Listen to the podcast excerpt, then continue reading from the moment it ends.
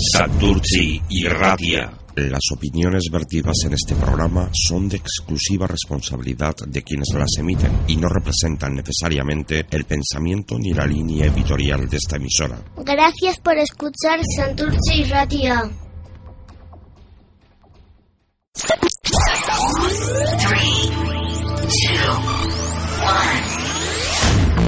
Santurci y Radia.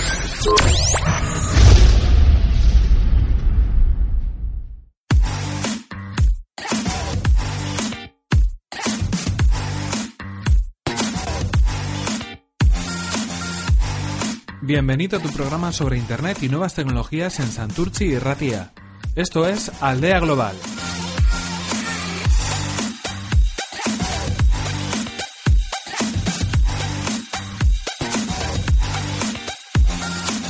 Información, noticias, entrevistas, agenda de eventos y consejos sobre Internet y nuevas tecnologías. Todo ello contado desde un punto de vista cercano en un lenguaje amable y pensado para todos los públicos.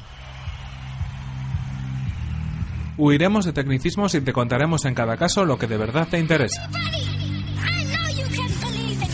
Repasaremos cada semana todas las novedades y todas las noticias destacadas en el mundo de Internet, la tecnología, los videojuegos y todos los dispositivos móviles. Esperamos que nos sigas la pista y esperamos también que nos hagas llegar tus sugerencias a través de nuestra web aldeaglobal.es o a través de la cuenta de correo electrónico de contacto aldeaglobal@aldeaglobal.es. Esto es Aldea Global. Comenzamos.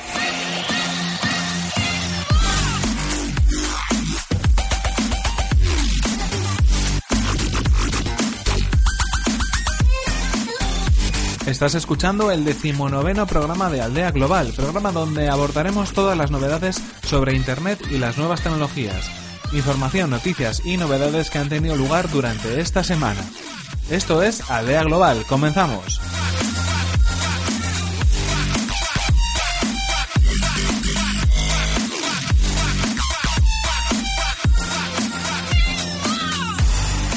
Hola, ¿qué tal? Mi nombre es Fernandíez y como sabes estás escuchando Aldea Global, emitiendo desde Santurci para el resto del mundo y con un punto de encuentro común, como es el mundo de Internet y las nuevas tecnologías. Y tal y como hemos adelantado, dedicaremos el programa de hoy a hacer un repaso a toda la información, noticias y novedades que han tenido lugar durante esta semana. Comenzamos ya pues con el repaso a esas noticias destacadas de los últimos días. Apple actualiza los iPhone, Watch y MacBook.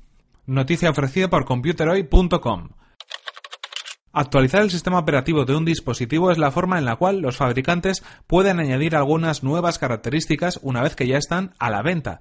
Todos lo hacen, incluso aquellos que tienen peor fama en este sentido. Ni siquiera Apple se libra de este tipo de actualizaciones y es que de vez en cuando toca actualizar cada uno de, los productos de esta firma. En esta ocasión, el turno o la, o la ocasión le ha tocado al sistema operativo iOS para iPhone, al sistema operativo Mac OS para MacBook y también el Watch OS para el Apple Watch.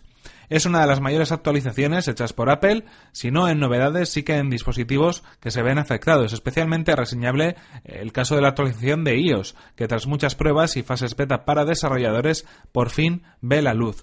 Cuando hablamos de actualizaciones en dispositivos móviles o en ordenadores o en, equipos de escritorio o en ordenadores portátiles, estamos hablando de que al final el sistema operativo lo que hace es actualizarse eh, para mejorar el rendimiento, para mejorar las prestaciones o para añadir nuevas funcionalidades o en muchas ocasiones para preparar nuestros equipos para determinadas aplicaciones, sistemas o integraciones que están por venir. Hay que tener en cuenta que en muchas ocasiones nos puede dar un poco, digamos, pues de pereza tener que eh, reiniciar el ordenador después hacer esta actualización. A veces lo posponemos, pero realmente es más que interesante y más que recomendado mantener las actualizaciones al día en nuestros sistemas operativos.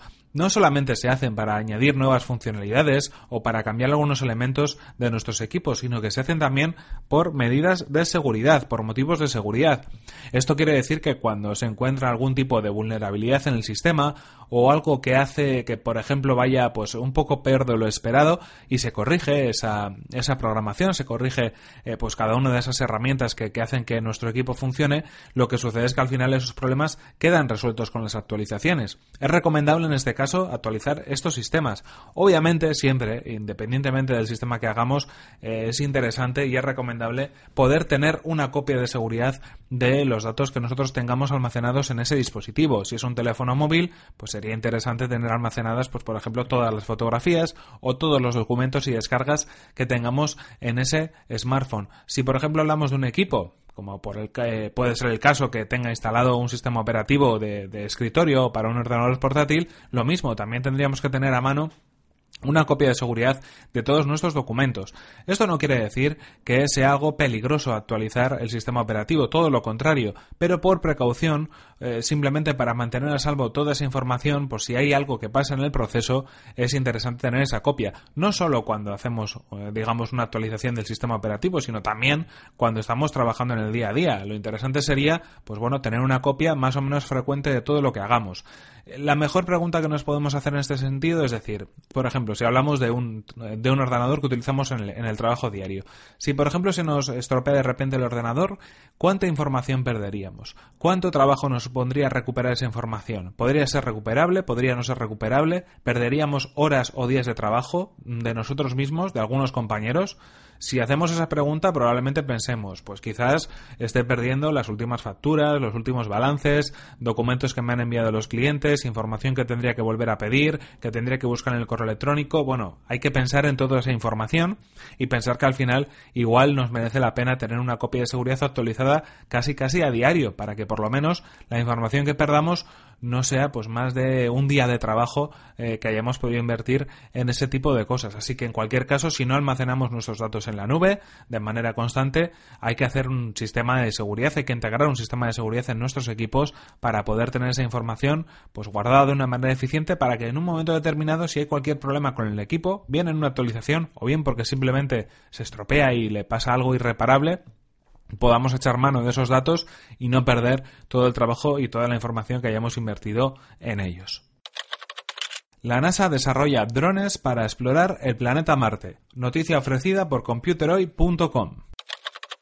La NASA está volcada en el estudio del planeta rojo, además del rover Curiosity que aterrizó en la superficie de Marte en el año 2012 y también del robot Valkyrie R5 que se espera que llegue en el futuro, la Agencia Espacial Estadounidense está también preparando drones para explorar Marte desde el aire.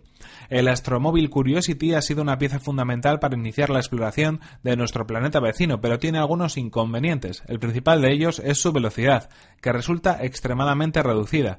El vehículo se controla desde la Tierra y se puede mover a unos 130 metros por hora. En los cuatro años y medio que lleva sobre la superficie de Marte, solo se ha desplazado 16 kilómetros, un dato que resulta un tanto limitante. Con el objetivo de poder abarcar una superficie mayor para su estudio, el Centro de Investigación del Langley de la NASA está desarrollando drones autónomos para que puedan explorar el planeta rojo desde el aire. Se trata de aviones no tripulados equipados con un motor eléctrico que contarán con tecnología de despegue y aterrizaje vertical y además dispondrán de sistemas de sensores remotos y cartografía avanzada, lo que los capacitará para llevar a cabo misiones de largo alcance sin la necesidad de la intervención humana. Cuando hablamos en estas ocasiones, en los últimos años, los últimos meses de drones, estamos hablando de drones a nivel doméstico, drones que, por ejemplo, bueno, pues podemos utilizar como simple juguete en algunos casos, si son de escala muy reducida, o con fines profesionales, pero bueno, más o menos accesibles, por ejemplo, pues para la grabación de vídeo, para la toma de fotografías o para la medición, por ejemplo, de diferentes elementos geográficos o elementos relacionados, por ejemplo, ¿por qué no?, con eh, la agricultura o pues con nuestros bosques. En ese estamos hablando de aparatos, dispositivos que tienen, aparte de unos costes, unos costes más o menos accesibles, para depende de qué servicios, también un nivel de aprendizaje, pues bueno, lo suficientemente eh, rápido para, para, poder aprender a pilotarlo y aprender a realizar las funciones que, que, nos interesan. Pero estamos viendo en este caso que también los fines que tienen los drones no son para nada domésticos. Estamos hablando de la exploración espacial y estamos hablando de llegar a Marte, no con esos drones, sino de dejar estos drones en Marte y poder explorar la superficie del planeta pues mediante los dispositivos que incorpore este dron. Al final estamos hablando de eh, pues bueno una, pilota, una un pilotaje no tripulado, estamos hablando de dispositivos que nos van a permitir conocer otros planetas, explorar otros lugares en el, en el, universo sin necesidad de que, bueno, pues el ser humano ni siquiera tenga que acceder allí, con lo cual es todo un avance en cuanto a la tecnología que por un lado pues hace que elementos que más o menos podemos conocer en, en la vida cotidiana tengan su uso en otros, eh, en otros eh, aspectos de, de la ciencia o de la tecnología en este caso. Probablemente muchas veces lo que sucede es que en primer lugar esas tecnologías se desarrollan para esos fines, se desarrollan para fines científicos, para fines de investigación y luego ya acaban siendo adaptados, pues porque los costes pueden llegar a bajar a nuestros hogares o a un uso profesional más limitado. En cualquier caso, interesante que eh, estas dos vertientes de un mismo producto, digámoslo así, pues puedan tener fines tan dispares como puede ser el ocio o como pueden ser fines profesionales o como pueden ser fines de investigación en este caso. Los proveedores de Internet de Estados Unidos podrán vender datos de clientes. Noticia ofrecida por tickbit.com. El Congreso de Estados Unidos ha aprobado un proyecto de ley por el que los proveedores de Internet podrán vender datos de sus usuarios a terceros. Este proyecto suprime las garantías de privacidad impuestas por el expresidente Barack Obama, ya que los proveedores de Internet tendrán la posibilidad de comercializar datos de sus clientes, como por ejemplo los historiales de búsqueda o la localización. Donald Trump será el encargado de refrendar esta nueva medida y echa por tierra el último reglamento que los demócratas habían elaborado para la Comisión Federal de Comunicaciones, FCC, que son las siglas que lo indican en inglés, y que exigía a los operadores obtener el permiso de los usuarios antes de vender sus datos. El Partido Republicano siempre pensó que este reglamento era un trámite excesivo, ya que los propios consumidores permitían que Facebook o Google comercializaran sus datos. En este sentido, los conservadores, con mayoría en el Parlamento estadounidense, coincidían en que compañías como Verizon, Comcast o AT&T tenían que estar en igualdad de condiciones que las anteriormente mencionadas. Estamos hablando en este caso de una noticia que tiene un carácter bastante más trascendental del que podemos pensar. Es cierto que cuando nosotros nos registramos en servicios eh, relacionados con Internet, en servicios que nos ofrecen diferentes compañías como por ejemplo Facebook, como por ejemplo Google o cualquier otra compañía mucho más pequeña, en, esas, eh, en esos términos y condiciones que aprobamos cuando hacemos eh, ese clic en esa ventana de aceptar esos términos y condiciones, estamos en muchas ocasiones permitiendo que algunos datos de nosotros mismos, aunque sea de manera anónima, sin identificarnos, sin señalarnos con el dedo, pues que esos datos puedan acabar en algún sitio, pues vendidos, pues para servicios de publicidad, por ejemplo. De hecho, una de las grandes fortalezas que tiene Google es toda la información que tienen los usuarios y que puede utilizar, por ejemplo, pues en mejorando las búsquedas o mejorando los servicios de publicidad como pueden ser los de Google AdWords. Y lo mismo sucede con Facebook. Si Facebook hoy en día tiene una plataforma como es Facebook Ads, que es tan potente, es porque tiene la información de los usuarios dentro de su base de datos y nos puede indicar a las personas que queramos hacer publicidad a través de ese sistema datos relevantes como intereses, gustos, aficiones, localidad, dispositivos que utilizamos, información eh, lo que se puede denominar a modo de Big Data, grandes datos de información ordenados, clasificados, sin señalar a nadie con el dedo, pero que hacen que en cualquier caso esa información pueda resultarnos de interés para poder hacer campañas publicitarias y así poder conseguir esos recursos tan deseados económicos por parte de estas redes. Pero en este caso estamos hablando que nuestros proveedores de Internet, es decir, los proveedores que canalizan todas las conexiones a Internet del mundo, van a poder ser capaces de poder tomar esos datos y venderlos, venderlos a quien sea, a compañías, a entidades, a cualquier tipo de organización con el fin, pues bueno, probablemente de poder conocer un poco mejor a la población, de poder saber lo que hace a través de Internet y según esa información poder actuar en consecuencia. Estamos hablando en este caso que probablemente esta información no sea, bueno, eh, ofrecida de manera eh, identificativa, sea ofrecida de manera anónima, pero sí que esto nos hace ver que al final vamos a poder estar en general mucho más controlados y se va a poder canalizar mucho más la información o hacia dónde va la sociedad o hacia dónde queremos que vaya la sociedad, porque conociendo nuestra interacción en Internet a nivel global o a nivel local en un momento determinado, se puede conocer muy bien también determinadas cosas como pueden ser gustos, afinidades políticas, afinidades religiosas, tendencias, cualquier tipo de cosa que pueda tener que ver con cualquier ámbito social. En este sentido, eh, los que se encargan de canalizar las comunicaciones deberían ser los que abogaran más por la neutralidad en la red para poder garantizar que realmente estemos a salvo y que en general la información privada de nuestros equipos y de nosotros mismos en consecuencia no sea eh, ni pública ni difundida ni mucho menos se pueda comercializar con ella pero el tema de la neutralidad en la red es un tema que tiene gran importancia, eh, sobre el cual no se está hablando tanto como se debería y que con noticias como, este, como esta que acabamos de comentar lo estamos poniendo en peligro. Y estamos poniendo en peligro la libertad que podemos tener los usuarios de poder pensar, de poder comprar, de poder actuar, de poder decir cualquier cosa que queramos en nuestro ámbito ya casi interno porque al final las comunicaciones que tenemos por internet en muchas ocasiones también son de ámbito privado. 8 de cada 10 consumidores españoles compra a través de Amazon, noticia ofrecida por tickbic.com. El estudio Total Retail 2017, elaborado por la consultora PwC, revela el crecimiento de la compra online en España, mientras que en el mundo el 56% de los entrevistados compran Amazon. En nuestro país, esta cifra llega al 80%. Este informe revela el despegue del comercio electrónico en España, donde han sido encuestados más de mil consumidores y, bueno, en este sentido, el estudio abarca 29 países y 24.470 usuarios. Pese a que la tienda física continúa siendo el canal de compra preferido por los consumidores, está cayendo en cualquier caso, nos topamos con datos muy positivos para el ámbito del e-commerce. Aumenta en este caso el 19, del 19% al 27% del porcentaje de los consumidores españoles que compran online, al menos una vez a la semana, y del 40 48% al 58% los que lo hacen al menos una vez al mes. Nuestros hábitos se acercan poco a poco a la media mundial. Amazon, en este caso, es uno de los líderes en este sentido en cuanto a compra o en cuanto a ser un marketplace de compra en Internet. Está, de alguna manera, encabezando, eh, junto con otros competidores, pero en, posiciones muy destacadas, encabezando en todo el mundo de las compras online. Realmente ha apostado por crear un sistema fácil, sencillo, rápido, donde comprar sea algo que realmente no suponga ningún quebradero de cabeza, donde al final, a través de diferentes promociones, a través de mm, formularios eh, de compra muy ágiles, a través de un sistema de productos clasificado de una manera muy importante y clasificado de una manera muy fácil para que podamos encontrarlo, pues está liderando el mercado en ese tipo de sitios de e-commerce, ¿no? Y por supuesto con un catálogo muy, muy grande, muy elevado de productos.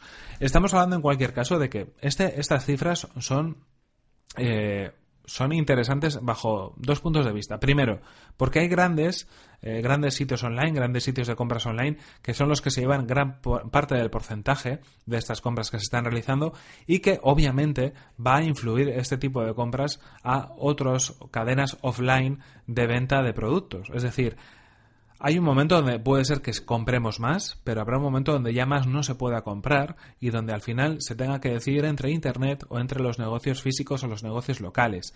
Yo creo que es interesante en este momento en el que nos encontramos que aunque tengamos un negocio local, una tienda física, pensemos en cómo vamos a poder comprar por Internet o vender por Internet en este caso nuestros productos, porque quizás eh, si esperamos mucho tiempo sea demasiado tarde para poder subirnos al carro. Es decir, no vamos a competir contra Amazon, no vamos a competir contra otros grandes como Alibaba, como AliExpress, otros grandes del, negocio online, de la, de la, compra y la venta de productos online, pero sí que podemos aprovechar la oportunidad para poner, eh, ponernos algunos deberes y poder empezar a vender a través de Internet, a través del canal que sea, una tienda online propia, a través de otros marketplaces, a través de otros sitios donde se puedan vender nuestros productos, pero ¿por qué no hacer que, bueno, pues los usuarios a la hora de comprar cualquier producto que puedan encontrar en nuestra tienda tengan la posibilidad también de hacerlo a través de Internet.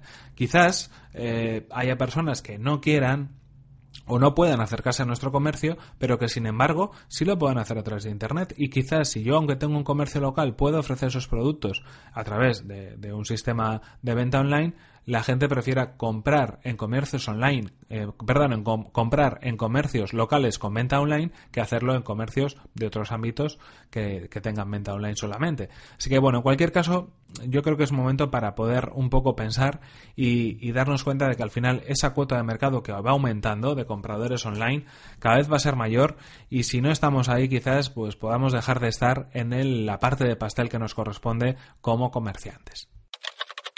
Forotec 2017 del 5 al 7 de abril en la Universidad de Deusto. Noticia ofrecida por euskaditecnología.com. La Facultad de Ingeniería de la Universidad de Deusto, que este año celebra su 40 aniversario, ha organizado la quinta edición de Forotec 2017, la Semana de Deusto de la Ingeniería y la Tecnología, un evento que se desarrollará en los días 5 y 7 de abril.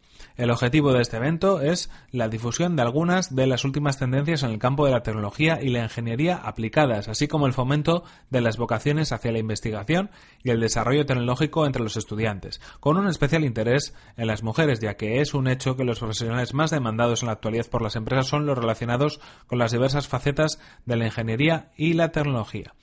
En ese sentido, Forotec 2017 acogerá en su jornada inaugural del miércoles 5 de abril la entrega del cuarto premio Ada Byron a la mujer tecnóloga. Este galardón, pionero a nivel estatal, está patrocinado por la propia Facultad de Ingeniería de Deusto con el apoyo de ICA 4, la Diputación Foral de Vizcaya y Emacunde Instituto Vasco de la Mujer, así como la colaboración del Basque Biocluster y también de Innovasque. Su objetivo es reconocer el esfuerzo y los logros de algunas de las mujeres que dedican su vida profesional a la investigación y al desarrollo tecnológico.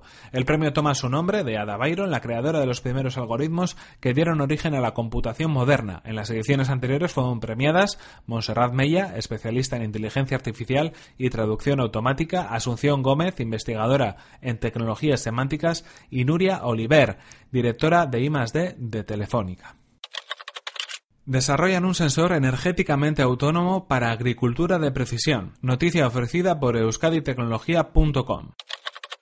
La Universidad Pública de Navarra, UPNA, y la compañía I3I Ingeniería Avanzada han desarrollado un sensor energéticamente autónomo al funcionar gracias a un generador fotovoltaico que recoge datos de humedad y temperatura de cualquier terreno y los envía de forma inalámbrica a un puesto de control. Este dispositivo permite supervisar el riego en una agricultura de precisión y en jardinería. Esta tecnología ha sido realizada dentro del programa de ayudas a proyectos de I+D del Gobierno de Navarra. El sensor que permite obtener datos de temperatura y humedad relativa del terreno de distintas profundidades envía toda la información recogida de forma inalámbrica a un punto de acceso Wi-Fi que a su vez reenvía a un puesto de control o monitorización. El dispositivo es autónomo energéticamente, por lo que no necesita cableado ni pilas. De hecho, se alimenta a partir de un generador fotovoltaico que le da autonomía para enviar información ininterrumpidamente cada 10 minutos. Esta tecnología se ha diseñado aplicando el principio de medida sin contacto, lo que posibilita mantener todos los elementos activos integrados en un tubo de PVC y aislados del entorno, por lo que el deterioro o la degradación es nulo aún en medios corrosivos. Y con esto terminamos esta edición de Aldea Global, el programa sobre Internet y nuevas tecnologías de Santurchi y Ratia. Esperamos que nos sigas la pista y que estés al tanto de los nuevos programas que están por venir y esperamos también que nos hagas llegar tus sugerencias a través de nuestra web aldeaglobal.es o a través de la cuenta de correo electrónico de contacto aldeaglobal@aldeaglobal.es. Puedes hacernos llegar cualquier consulta, sugerencia o pregunta que quieras transmitirnos. Estaremos encantados de escucharte. Y esto ha sido todo por hoy, se nos acaba el tiempo y aquí tenemos que terminar. Os esperamos en próximas ediciones. Esto ha sido Aldea Global. Hasta la próxima.